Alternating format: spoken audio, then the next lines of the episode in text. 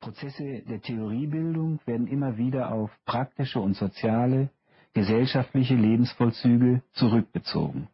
Derartige Einsichten wendet die kritische Theorie dann auch auf sich selbst an und sie ist in diesem Sinne eine reflexive Form der Theoriebildung.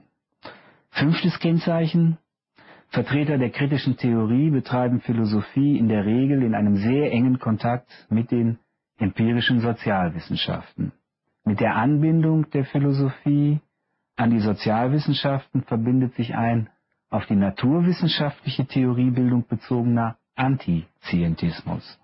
Sozialwissenschaften müssen zwar verschiedene Kriterien der Wissenschaftlichkeit erfüllen, ihre Hypothesen müssen beispielsweise widerlegt oder bestätigt werden können, aber sie sind darum nicht an dem Muster der Naturwissenschaften auszurichten.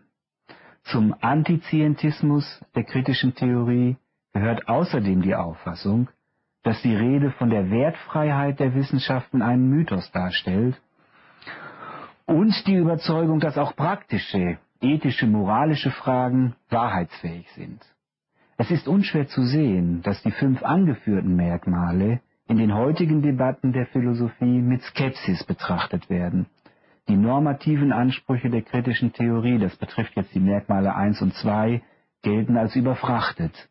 Die Vorstellung von einer gegebenen Welt sowie objektiven Sicht- und Erfahrungsweisen dieser Welt wird heute unter dem Begriff des Realismus mehr und mehr als eine im Großen und Ganzen plausible Vorstellung betrachtet. Das betrifft die Merkmale 3 und 4. Und der Antizientismus, das Merkmal 5, ist einem Optimismus bezüglich der Leistungsfähigkeit der Naturwissenschaften gewichen, der mitunter sogar so weit geht, dass man sich von den Ergebnissen der naturwissenschaftlichen Forschung und der Adaption ihrer Verfahren nicht nur weitreichende gesellschaftliche Fortschritte erhofft, sondern auch eine Antwort auf zahlreiche philosophische Fragen erwartet. Wenn man das zusammennimmt, dann würde man sagen müssen, schlechte Zeiten für die kritische Theorie. Ich hatte aber von zwei Gründen gesprochen, die einer Rezeption der Philosophie Adornos im Wege stehen. Der zweite Grund ist nicht der gegenwärtigen Diskussionslage geschuldet, sondern es handelt sich um einen Grund, der mit den Schriften Adornos selbst zu tun hat. Er besteht schlicht und einfach darin, dass Adornos Philosophie schwierig ist. Seine Texte lassen sich nicht zügig herunterlesen und häufig genug auch nicht auf die Form griffiger Argumente oder einfacher Thesen bringen. Es ist ein ganz zentrales Charakteristikum seines Denkens, philosophische Probleme und Positionen in ihrer gesamten Komplexität, in ihrem Zusammenhang, aber auch in ihrer Widersprüchlichkeit vor Augen zu führen. Adornos Denken ist ein Denken in Konstellationen, wobei der Begriff der Konstellation auch ein Zentralbegriff seiner Philosophie ist. Ein Denken in Konstellationen, dem es darum geht, philosophische Begriffe und Gedanken auf immer wieder unterschiedliche Art zusammenzufügen um auf diese Weise die verschiedenen, mitunter auch verborgenen Nuancen und Aspekte einer Sache bzw. eines Problems zu erschließen, ohne die Sachen oder Probleme vorschnell mit einem Begriff zu identifizieren. Dialektisch ist ein Wort, ein wenig aus der Mode gekommen zwar, aber es ist ein Wort, welches sich ebenfalls zur Charakterisierung des philosophischen Verfahrens von Adorno eignet.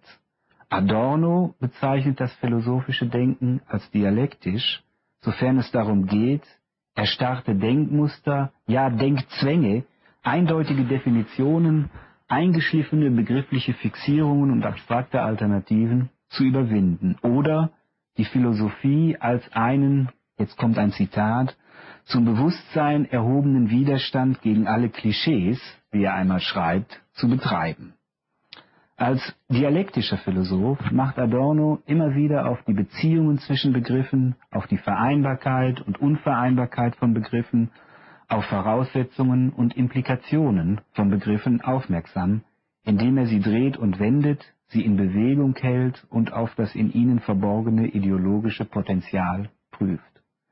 Die Dichte von Adornos Texten erfordert eine Art von Aufmerksamkeit, die der Aufmerksamkeit beim analytischen Hören eines Musikstücks vergleichbar ist. Auch deshalb und nicht nur, weil die Musik ein wichtiges Sujet der philosophischen Arbeit Adornos ist, würde sich die von ihm gelegentlich gebrauchte Formulierung mit den Ohren denken als Motto seiner Philosophie eignen. Adorno selbst hat einmal gesagt, und diese Bemerkung gilt insbesondere auch für die Form seines eigenen Philosophierens, Philosophie sei eigentlich nicht referierbar. Trotzdem möchte ich in den ersten beiden Teilen meines Vortrags einen wichtigen Gedanken Adornos anhand zweier Werke vorstellen.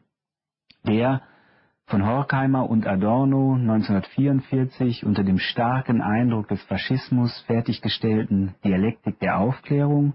Das Buch erschien zum ersten Mal 1947 und dann 1969 in einer überarbeiteten Neuauflage und Adornos 1966 erschienenen Buch Negative Dialektik, seinem wohl wichtigsten Beitrag zur Philosophie.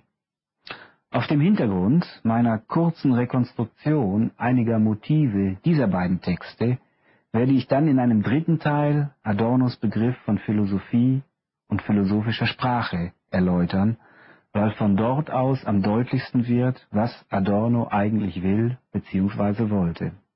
Meine abschließenden Überlegungen knüpfen dann noch einmal an meine Eingangsbemerkungen an, indem sie die Frage aufwerfen, was wir heute in der gegenwärtigen philosophischen Diskussionslage und gut drei Jahrzehnte nach Adornos großer Wirkung mit seinen Arbeiten anfangen können.